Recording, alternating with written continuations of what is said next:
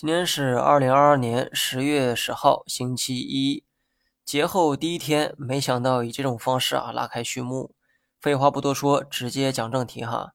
从国内消息面来看，利好因素呢偏多，比如说针对房地产又出台了很多积极的政策，所以今天这个大跌呢，可能更多是受到海外消息的影响。这其中罪魁祸首一定是漂亮国。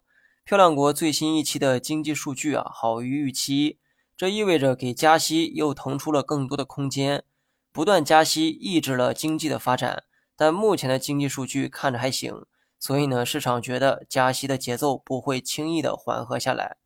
另外，海外芯片巨头纷纷发布了最新一期的财报，我这里主要讲的是老美和韩国的芯片巨头财报发布之后啊，确定了一件事儿。那就是芯片行业的确迎来了寒冬。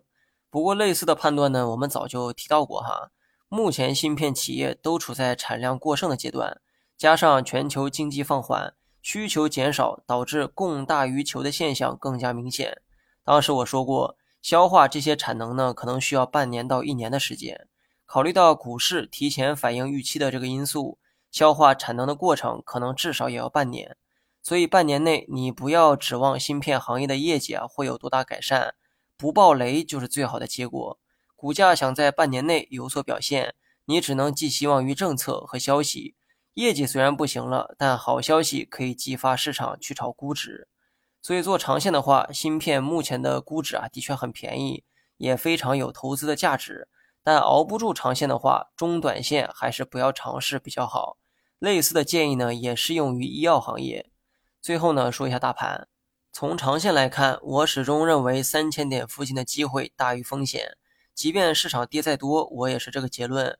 很多人不相信，是因为前期被伤得太深。不过呢，话说回来，你需要检讨一下前期为何伤得那么深。市场不好，亏钱呢很正常，但亏的太多，一定是你的问题。短期来看，市场根本就看不到底，所以呢，还是那句话，等市场继续跌吧。不管它还会不会跌，目前你都要等它跌，等到下一次突破五日线的时候再燃起希望也不迟。好了，以上全部内容，下期同一时间再见。